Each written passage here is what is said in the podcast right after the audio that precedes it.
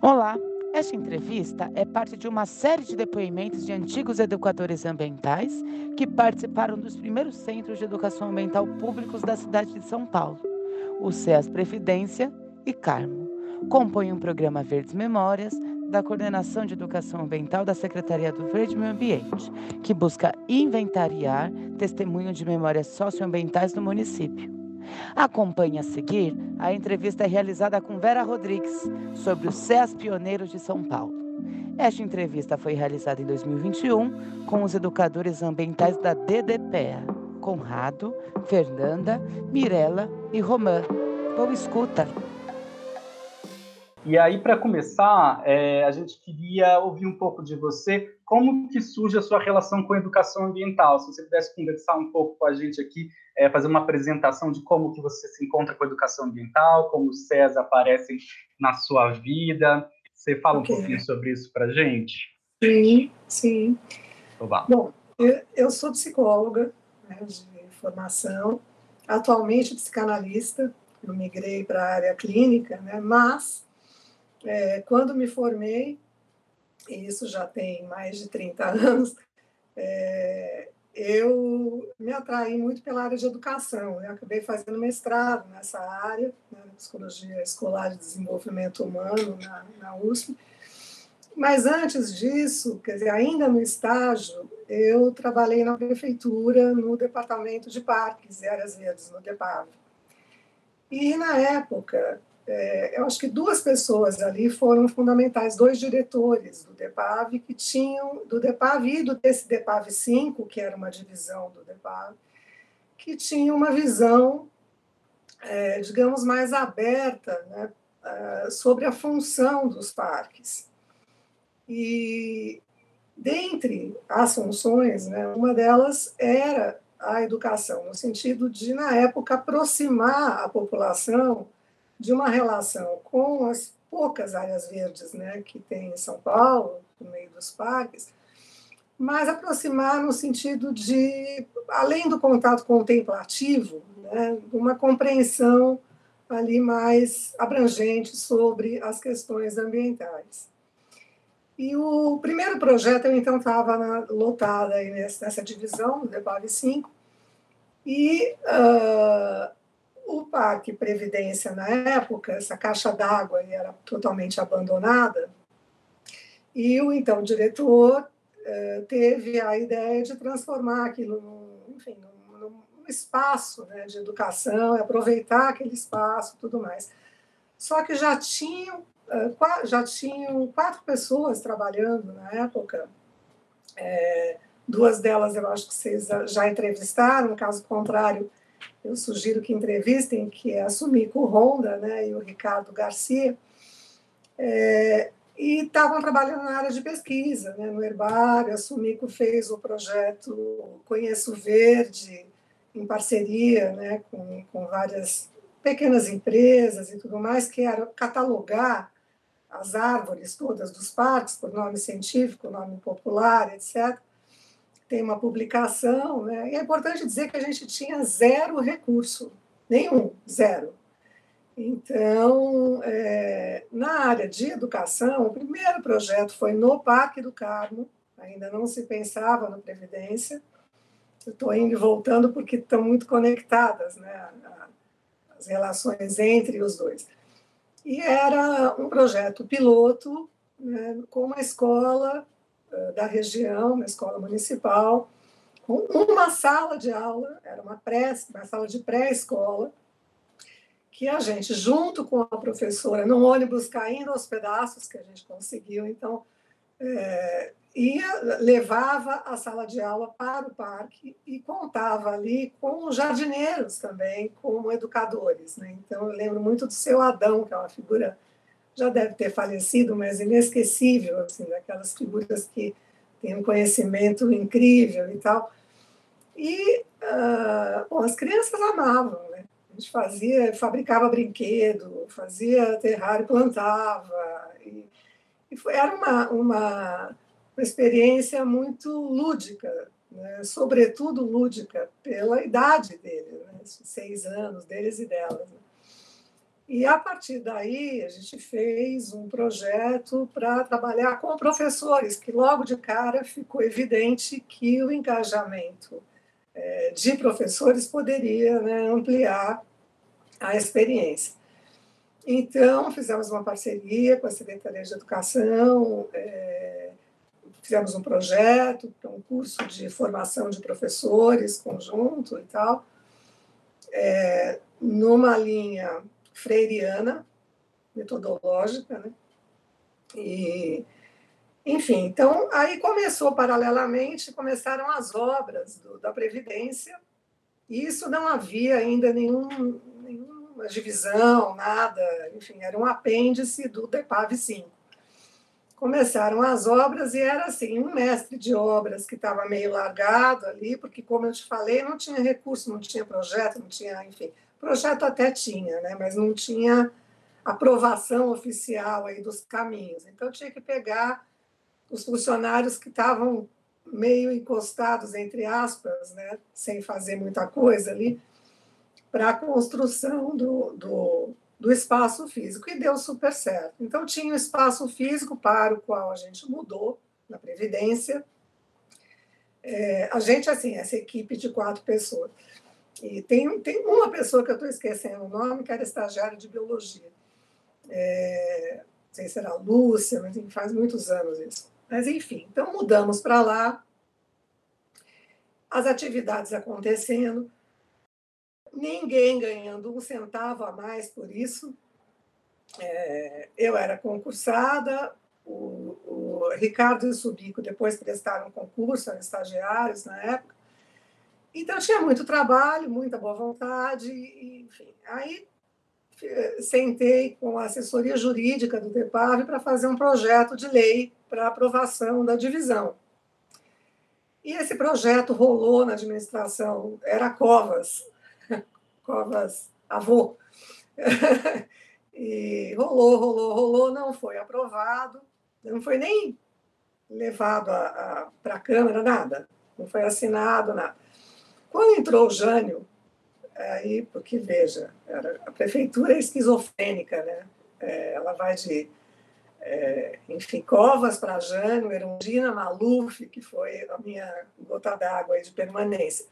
Mas, enfim, entrou o Jânio, a gente já estava fechando as portas, né? Porque senão não foi encaminhado no Covas, você imagina numa administração com o perfil do Jânio Quadros. Por sorte, a administradora do Parque Previdência tinha lá contatos com o pessoal do Jânio e se apaixonou pelo projeto.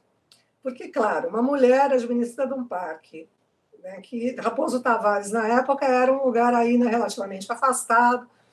Aí ela se depara com uma equipe com quem ela tinha interlocução e tudo mais. Então, enfim, ela ficou super animada e usou os contatos políticos dela ali é, para que esse projeto fosse é, assinado e levado à Câmara Municipal. A criação, então, da divisão, né, do primeiro centro de educação ambiental, aí, que era no Parque Previdência. Aí, bem, eu, de posse do projeto e da assinatura do prefeito, falei: bom, eu vou precisar convencer os vereadores, porque eles vão achar que isso é um projeto político do Jânio e não vão aprovar. Então, meu apelido na época era Miss Câmara Municipal, porque eu ia lá todos os dias conversar com todos os vereadores de todos, ficar esperando horas, né, chá de cadeira e tal, para explicar o projeto, e que já tinha, sei lá, quatro anos né, de, de vida e tudo mais. Até que foi aprovado, o Jânio, na época, ele colou né, uma divisão de Limpurbe, naquela época a gente tem que pensar, aí na Limpurbe ele colocou o cabidão, né? E as atividades, então, foram fortalecidas e ampliadas, né?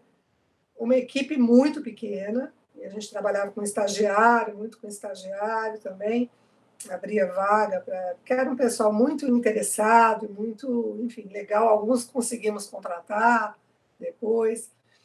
É, enfim, então, já havia aqueles projetos iniciais e a gente então começou a fazer as trilhas e por conta da minha formação, é, eu acabei fazendo um convênio com várias é, faculdades de psicologia, que no quinto ano é, tem estágio obrigatório né, em educação, em clínica, em recursos humanos e tudo mais.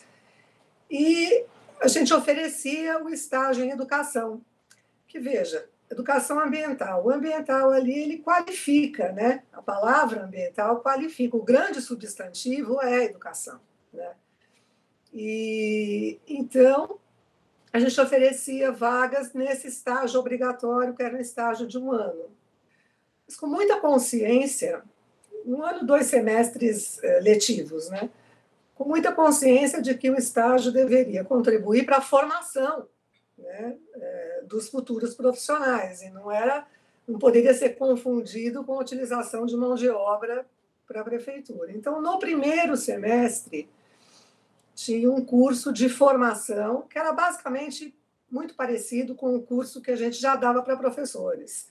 Tinha uma parte metodológica, tinha Paulo Freire, tinha Ângelo Machado, tinha alguns outros autores, e a segunda parte era uma parte mais voltada à biologia, então a ecossistema, então tinha algumas atividades ali, terrário, trilhas, etc., que era o que eles iam fazer nos parques. A gente abria no segundo semestre letivo o ciclo de atividades em educação ambiental nos parques municipais. Então, aí, as inscrições, chegamos a trabalhar em nove, dez parques ao mesmo tempo, com a consolidação do projeto, né? E tinha lá uma faixa etária de 7 a 12 anos, era 7 a 11, não me lembro muito bem, mas era a primeira e segunda infância. Assim.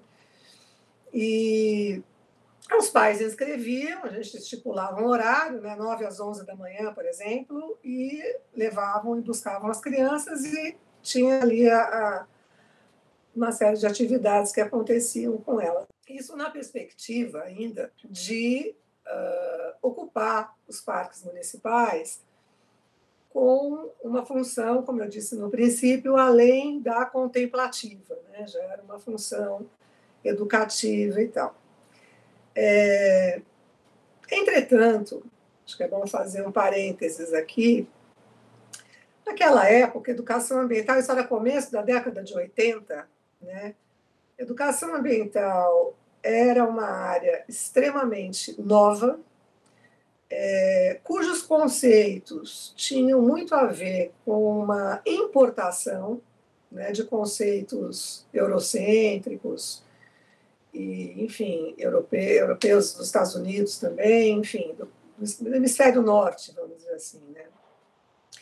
Que era um pouco a relação com a natureza, sobretudo, né? Como é que, claro que isso tem uma importância, ainda mais numa cidade como São Paulo, né? Mas conforme é, essa área vai evoluindo no sentido de produção de conhecimento e pesquisa, etc., formou-se um campo brasileiro muito forte. E uh, hoje, atualmente, já tem alguns anos, né, assim, sei lá, nas últimas duas décadas, vamos dizer assim, não cabe mais aquilo que Bourdieu classificaria como imperialismo cultural, entende? Não cabe mais.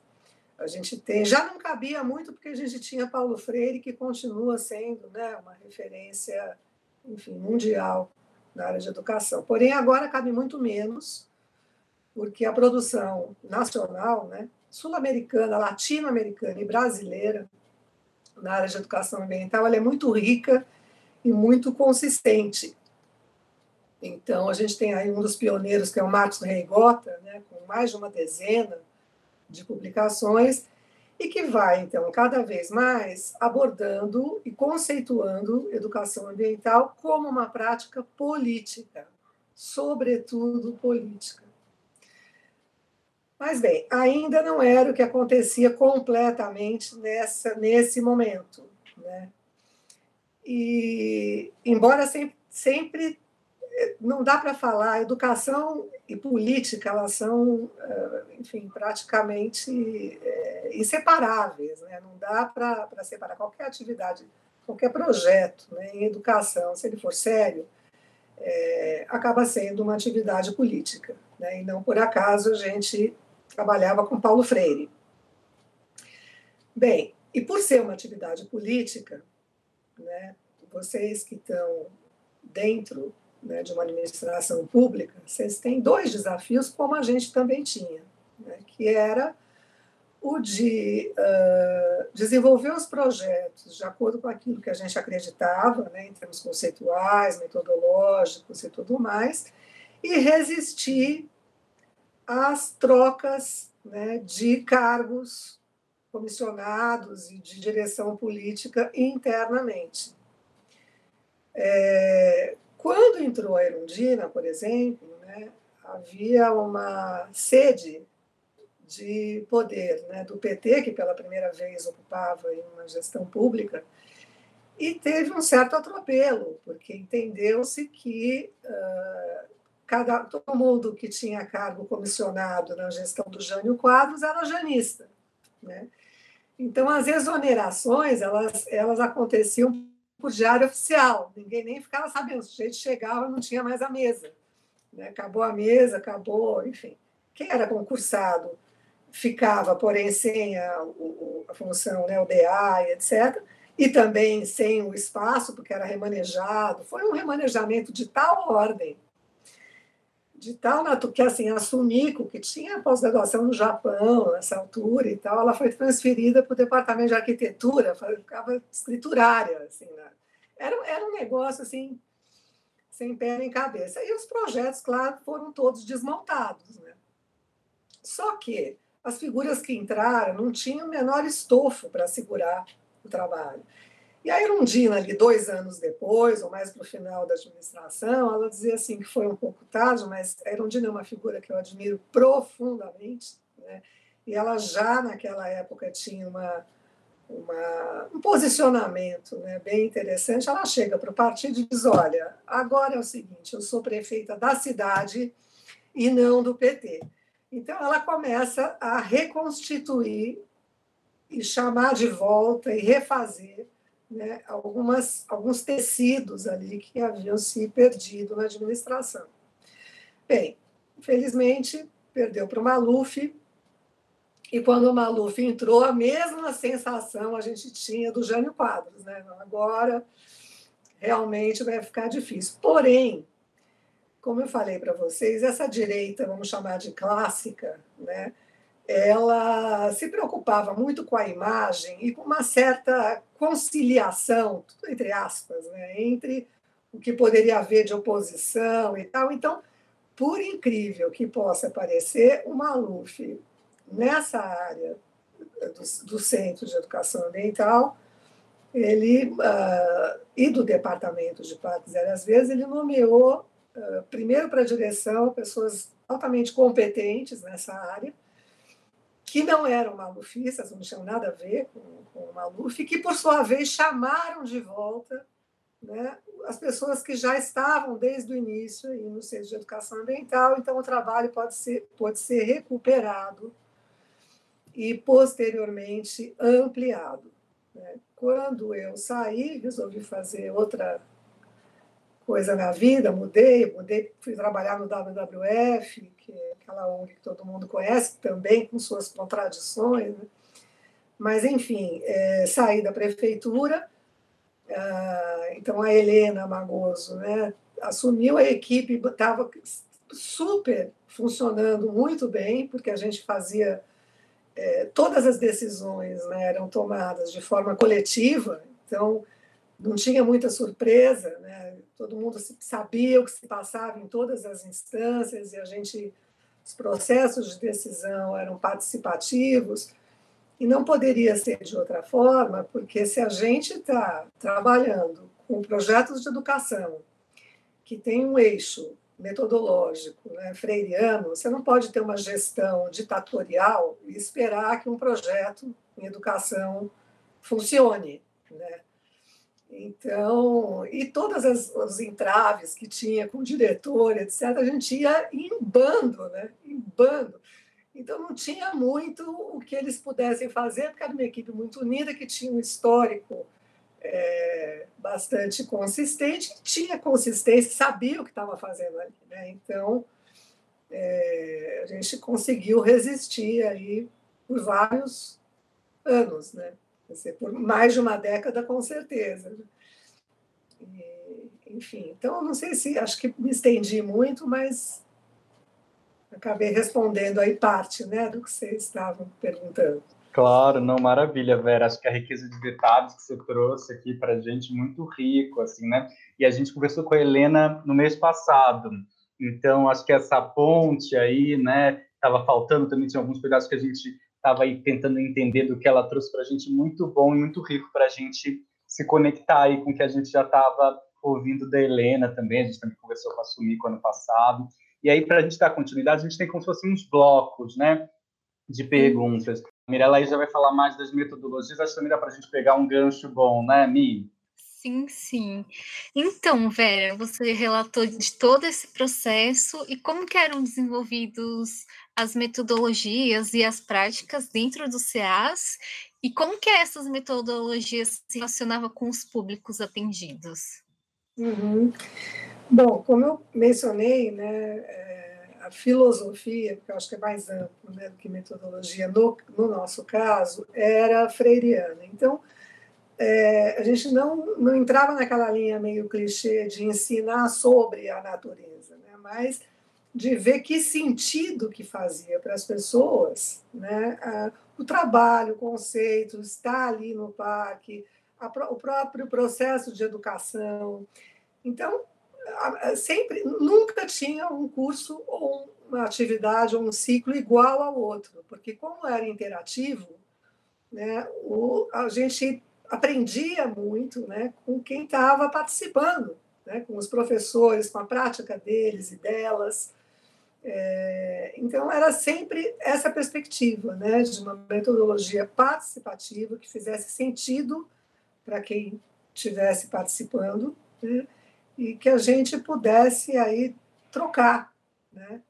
É, tinha alguns textos, né, claro, na, teóricos, tanto no processo de formação dos estagiários e estagiárias em psicologia, quanto de professoras e professores, né, é, que textos sobre educação e textos sobre biologia também, é, ainda dos primórdios aí da educação ambiental, então era quase que um casamento né, entre educação e biologia que se processava. Mas, então era isso, quer dizer, sempre numa linha participativa, numa linha de, de enfim, é, discussão teórica também, porém é, respeitando aí os processos né, dos vários grupos. Respondi mais ou menos? Respondeu sim. É, é um aprendizado, mas é uma troca também, né? Sim. Sim. E você, e você percebeu se essas metodologias e as práticas, como o público, também se alteraram durante os anos dentro do CA? Então, é, eu acho que sim, na medida em que os conceitos foram também sendo ampliados né, nessa área. E, você ter uma ideia, o último projeto já era uma parceria com a Faculdade de Saúde Pública da USP, é, numa linha de incluir educação ambiental no curso de saúde pública. Né? E, então, isso é uma ampliação significativa, porque vai ganhando aí uma consistência é, mais acadêmica também, é super importante. Eu, eu bato sempre nessa tecla, porque a gente sabe que é uma atividade política mas a, a, essa, esse caráter político, não é um político partidário, claro, é um político da linha né, freiriana, mas esse caráter político ele precisa ser muito bem fundamentado. Então, quanto mais a gente puder é, qualificar né, nosso trabalho em termos conceituais e metodológicos, como vocês estão fazendo, é, mais força né, a gente tende a, a ter. Né? Então, eu acho que a ampliação foi nesse sentido, no aprofundamento conceitual, nas parcerias, né, na ampliação dos projetos, no reconhecimento também. É, então, você já tinha uma população procurando, né, demandando essa, essa atividade. Então, acho que é por aí. Que bacana. Acho que a área ambiental é isso, né? Integrar todas as áreas e conceitos. E esse, esse público, só por curiosidade, era mais juvenil, mais adulto ou era bem misturado? Então, nos ciclos, a gente tinha uh, de 7 a 11 ou 12 anos, né, a faixa etária, nos ciclos nos parques. É, professoras e professores, todas as idades, porque as inscrições eram, enfim, é, optativas, né, então, quem se interessava e tal. E estagiárias e estagiários na área de, de psicologia, 20 e poucos anos era a média. Né? do público. E o público nos parques, aí tinha as trilhas também, que era variado, né? Tinha uma população bem diversificada. E como acontecia em várias regiões, então era descentralizado né, o projeto, no sentido de poder trabalhar com as populações mais vulneráveis também, ainda que de uma forma limitada, porque eu acho que com o acervo que a gente tem de produção intelectual hoje, que vem se consolidando né, nas últimas décadas, é, a gente poderia ter tido uma outra, uma outra estratégia, que é a que talvez eu sugira para vocês mais para o final, né? Vamos ver como é que anda o roteiro de vocês. Mas basicamente é isso. Obrigada, Vera. Respondeu minhas perguntas. Eu queria perguntar, eu acho que a minha ela já foi para a questão do aprofundamento, de como as metodologias se desenvolveram.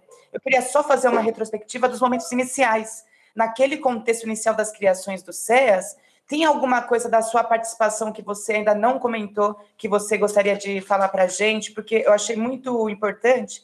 Você cita o primeiro projeto da EMF com as crianças da pré-escola. Você fala do convênio com as faculdades e os ciclos de formação, só para a gente também ter essa memória de alguma coisa na sua participação que você ainda não falou.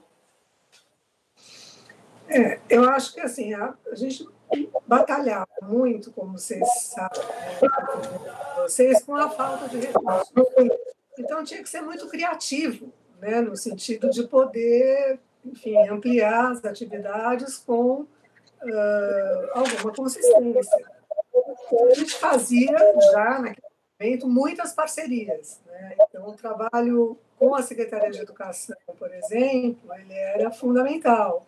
Com a Secretaria de Obras na construção né, da, da, do espaço, eram parcerias internas e que a gente fazia primeiro identificava a área, as pessoas interessadas, né? quem daquela divisão está interessado em participar, para depois oficializar. Né? Então, costurava ali internamente para depois oficializar. Não começava por cima, porque não dá certo. Né?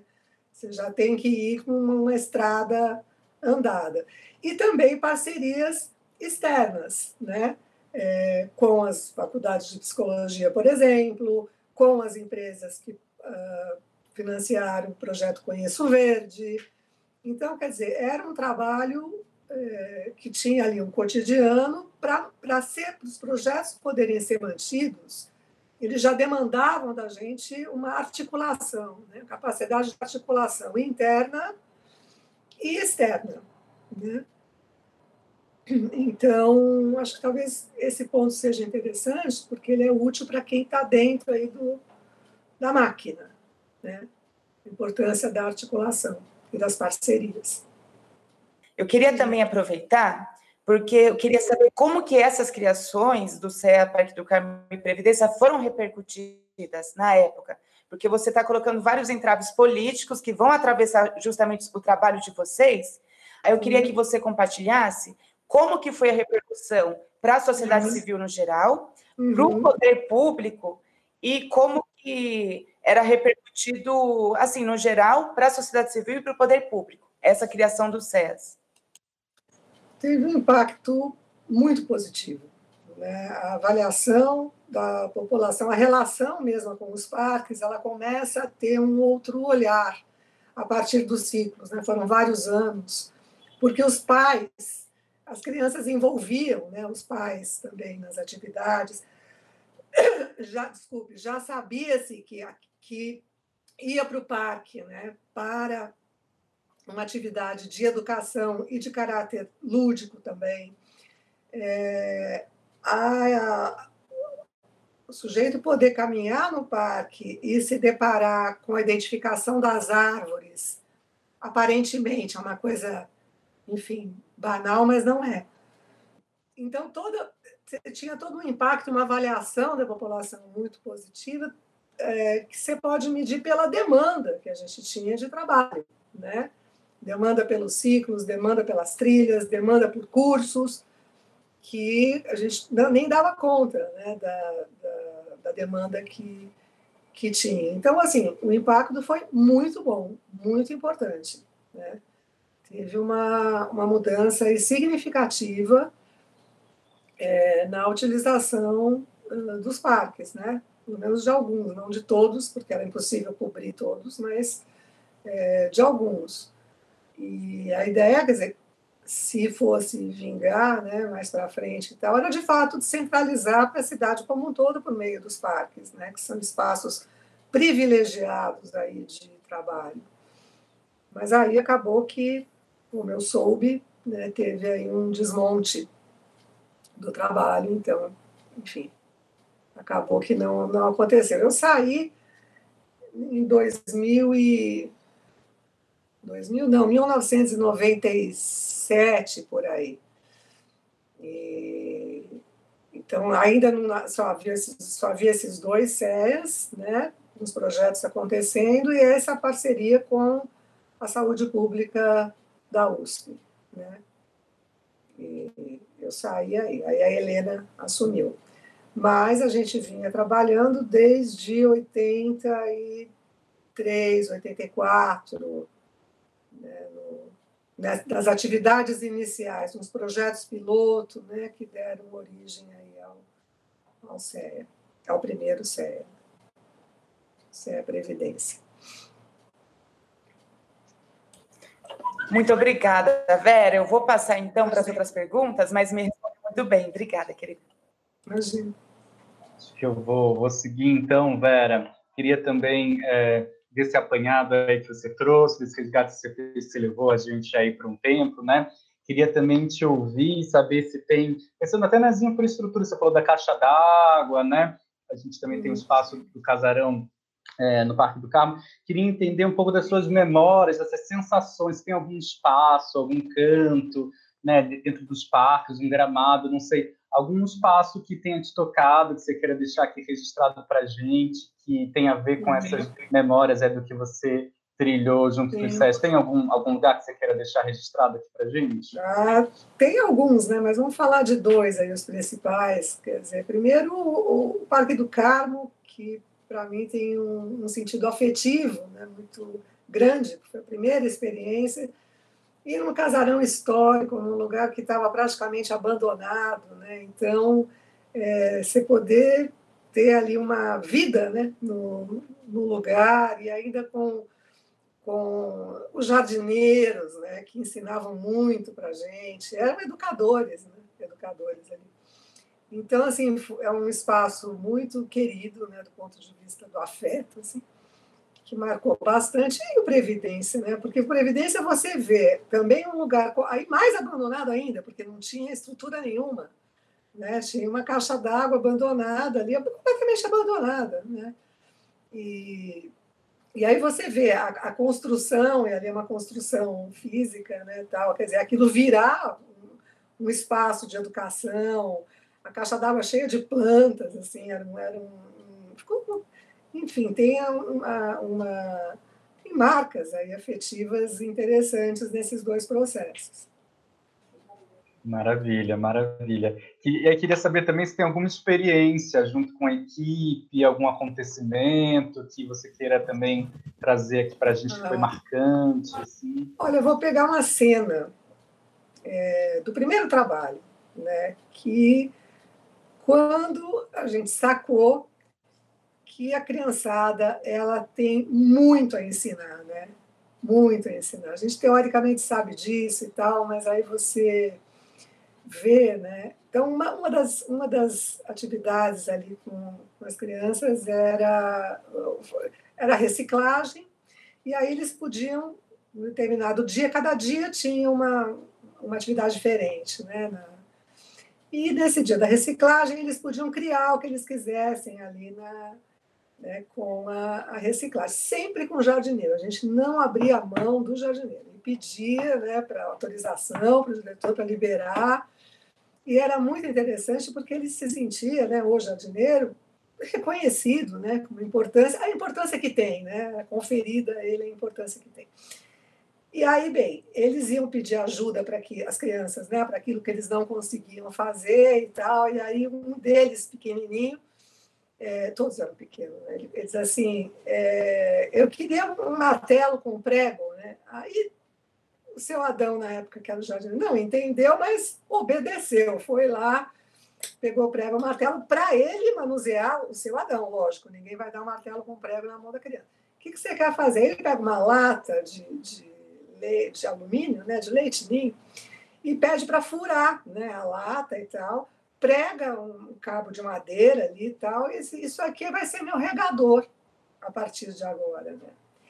Então, assim, o significado simbólico né, disso é extremamente é, enfim, grande, né? tem uma, uma boniteza aí na, linha do Paulo Freire, aí, no sentido de vida, né?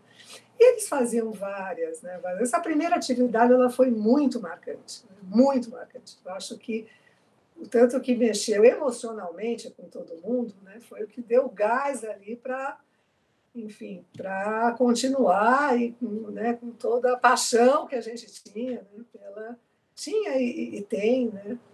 É, pela área e, enfim, pelo campo aí de conhecimento e de prática. E esse caminho vou falar das memórias, né? eu não vou, não vou parar hoje. Então, eu peguei uma assim, bem simbólica. Nossa, não demais essa, né? Acho que a sensibilização, né? os afetos, é um caminho de que, que é, não dá para abrir mão, né? E aí, Sim. continuando aqui já para nossa reta final, né? Entendendo também nosso, nosso tempo, acho que passar para o André, né? Que vai falar um pouco mais dessa relação da memória, mas também para os nossos desejos de futuro, né? Que a gente possa pensar nesse resgate, mas também propor ações, né, caminhar juntos para frente. Você comanda aí, André? Sim. Vera, por favor, como é que você considera que os CEAs, principalmente o Carmo e o Previdência, devam ser lembrados? Sejam pela população, pelos funcionários, enfim. Olha, não sei se eu posso falar assim como eles devem ser lembrados. Eu posso falar o que eu gostaria, né? Que alguma memória e do espaço de educação permanecesse. Eu acho que essa placa aí que vocês estão colocando, ela tem esse sentido, né, de marcar uma, uma posição, de fazer uma marca, né, histórica ali no nessa memória. Né? Uhum, então, uhum. acho que se isso acontecer, é uma conquista e tanto, né? E qual a relevância para você dos CEAs para a memória socioambiental da cidade de São Paulo? Qual a relevância dos CEAs? Eu acho que já era relevante, né? poderia ter ficado muito mais. Né? Já era relevante porque eram projetos pioneiros né? no município, uhum. no, no, momento que uh, a área de educação ambiental estava sendo ainda construída, né? não, você não tinha ainda cursos, né? A, a, não tinha a, a, educação ambiental como tema transversal no currículo, isso foi no final da década de 90. Né? Então, nesse, nesse início, era tudo muito experimental e piloto na construção aí desse casamento né? entre, como eu disse, biologia e, e educação e tudo mais. É, mas poderiam ser referências é, interessantes na descentralização né, da, dos projetos, na relação com as populações mais vulneráveis, em outras redes, outras redes que pudessem trabalhar as principais questões ambientais da cidade, né? por exemplo, saneamento básico, moradia, é, parcerias com movimentos sociais, Né? Você teria, tem aí uma, um campo a ser construído de extrema relevância e que é faz parte da educação ambiental. Não dá para falar em educação ambiental sem pensar em distribuição de terra, distribuição de riqueza.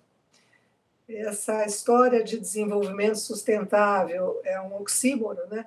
não faz nenhum sentido, porque o desenvolvimento jamais será sustentável, ele é predatório. Então, da maneira como se como a gente a gente tem historicamente é, enfim essa essa comprovação né? então vai ter que mudar as referências têm que mudar São Paulo precisa ter outras referências né? referências em educação ambiental que possam é, respeitar a história daquilo que foi construído na cidade e a história contemporânea aquilo que você tem de produção de conhecimento, as teses, os mestrados, né, as orientações, os cursos, os livros, a produção indígena.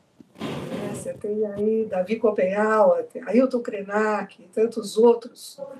É, enfim, vai precisar é, de uma mudança que, bem, se não dá para perder a história, que já, já é um movimento de resistência importante, né?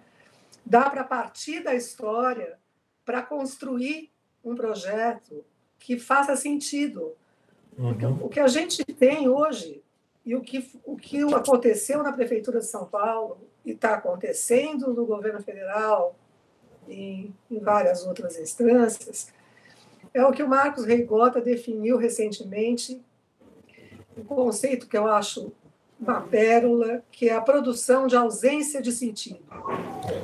Ele escreve esse texto é, num debate que eu coordenei no Instituto SEDES, é, na área de psicanálise, né, recentemente, 2019, antes da pandemia, e que era é, Educação e Política, Paulo Freire no enfrentamento do obscurantismo, né, com a queridíssima Anita Freire, de quem eu sou amiga pessoal tem o privilégio e a honra.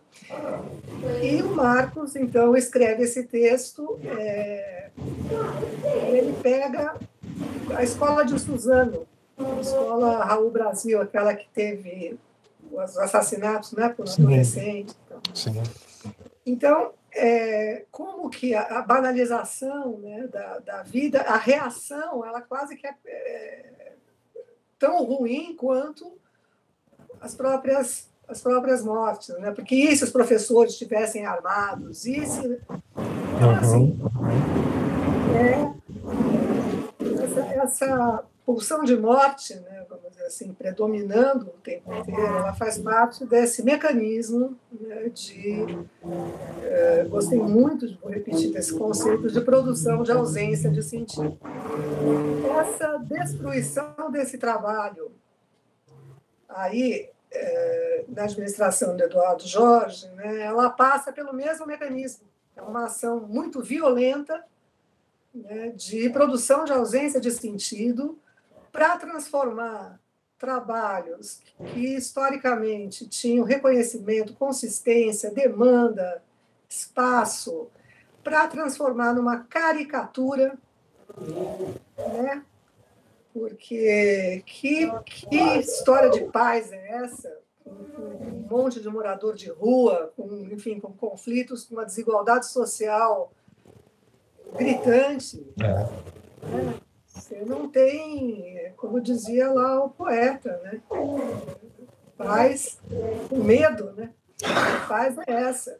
Então, assim, é uma caricatura alienante né, do processo de educação e acho que no bojo dessa energia que vocês têm, essa pulsão de vida, desse resgate histórico, patrimonial, vocês podem sim sentar para fazer um projeto né, daquilo que poderia ser o campo de educação ambiental em São Paulo, com essas redes que contemplassem aí as principais questões, é, emergência climática, né? É, moradia, saneamento básico e etc. Porque nada é eterno. Essa administração ela vai passar. Sim. Todas passam, Sim. todas passaram. Então, seria interessante que a partir desse, fica aí como uma sugestão para vocês, é, a partir desse projeto, que vocês comecem aí a pensar num próximo. Agora, Vera, pensando numa questão bem concreta, arquitetonicamente falando quase, como que você imagina que, possa, que poderia ou que possa vir a ser o futuro dos espaços em que, que abrigaram ceias? Que futuro você acha que poderia ter tanto no casarão quanto na caixa d'água? Pois é. é. Seria interessante que se promovesse os processos né, de formação, aí, de discussão, os ciclos, com essa outra perspectiva, né? quais são as demandas da população, é, como é que isso pode ser organizado em torno né, da ocupação dos parques como um movimento, como um espaço de lazer e de educação, né, mas que força que pode, pode ter os CEAs, né, os espaços concretos e simbólicos para promover outro tipo de articulação, como essas que eu citei, né, é, com a Secretaria de Habitação, com o MTST, com movimentos, enfim, que têm a ver com a principal demanda de uma cidade como São Paulo. Né? A gente vai sempre trabalhar na corda bamba, no malabarismo. Quando eu fui contratada, tinha um projeto de educação ambiental no ensino básico das escolas do Brasil, com 40 mil reais de orçamento. Então, é, e os 40 mil reais ainda vinham casados do WWF US, que era dos Estados Unidos, e o UK, Reino Unido. E então eles queriam que eu traduzisse um livro que já tinha sido testado, ou de um país ou de outro, que pudesse ser distribuído pelas escolas. Era o que dava para fazer com os 40 mil reais. Eu falei, olha, esse, isso eu não faço. Essa pessoa não, não, não posso, ser. Eu tenho eu tenho uma história, né? Não dá, vai queimar o filme do WWF, vocês querem queimar, vocês queimem sozinhos, eu não vou me queimar. E eles assustaram, né? Então, o que, que você propõe? E eu falei, bom, eu proponho a formação de uma rede que a gente possa discutir com, com ONGs, universidades, a produção que tem no Brasil.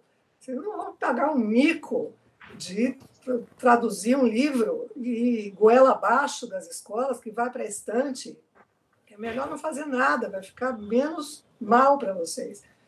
E como essas instituições é, grandes, né, elas têm muito apreço pela imagem né, e também trabalham na contradição, porque a contradição entre o capital, né, uhum. o ambiente. Então você tem o WWF tinha na época um conselho diretor com safras, é Roberto Marinho, quer dizer, os donos do capital. O príncipe Philip, que recentemente faleceu, era, era o presidente honorário da WWF Internacional. Então, assim, era a elite da elite da elite, etc. E quando essa rede foi formada, é, vou resumir muitíssimo, quer dizer, eles esperavam um livro assim, como salvar o mico-leão dourado. E como a gente fez um processo participativo com 3 mil escolas, né, e várias universidades e tudo mais, depois o Ministério do Meio Ambiente complementou, quadruplicou né, o financiamento e tal, então já virou uma, um processo brasileiro, nacional. É, então eles queriam, eles queriam morrer, porque era assim, o nome do livro assim, Muda o Mundo Raimundo, entende?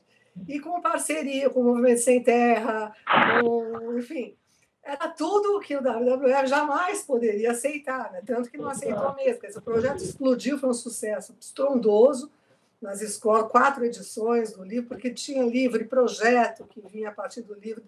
E o livro construído não era um livro para professores e professoras, era um livro com professores. É um livro, que existe o um livro, com professores e professoras. Né?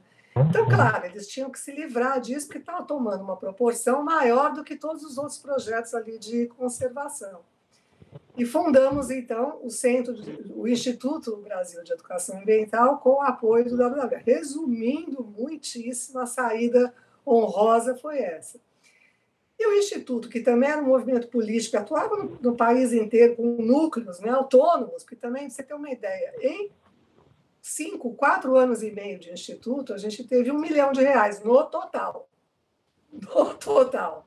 Para boletins, cursos, é, assim, era uma coisa super subfinanciada. Né.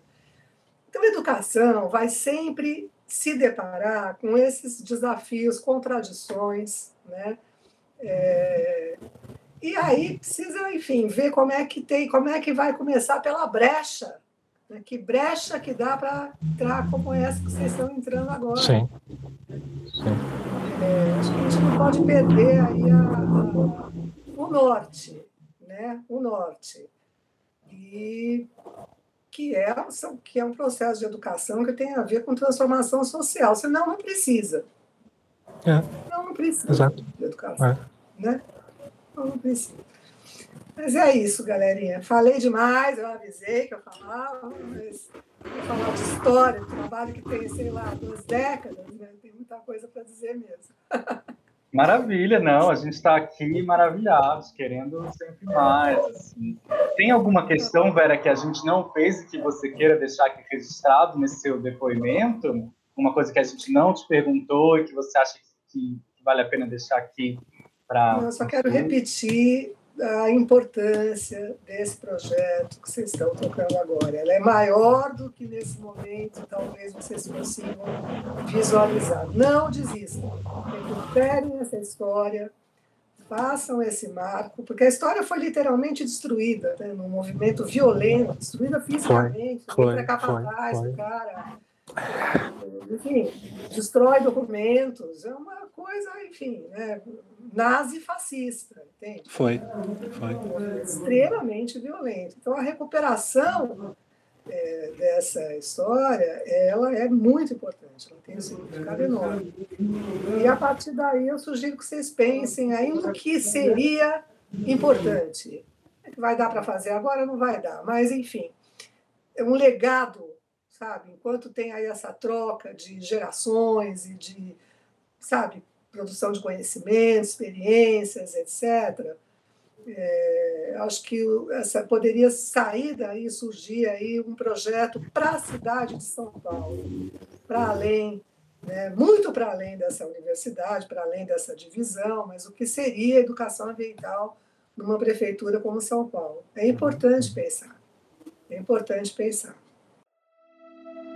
Esta foi a entrevista realizada com Vera Rodrigues para o programa Verdes Memórias, uma realização da Divisão de Difusão de Projetos em Educação Ambiental da Coordenação de Educação Ambiental. Acompanhe as próximas entrevistas em nossas redes sociais. No próximo episódio, entrevistaremos René Costa, antigo educador ambiental do Serras.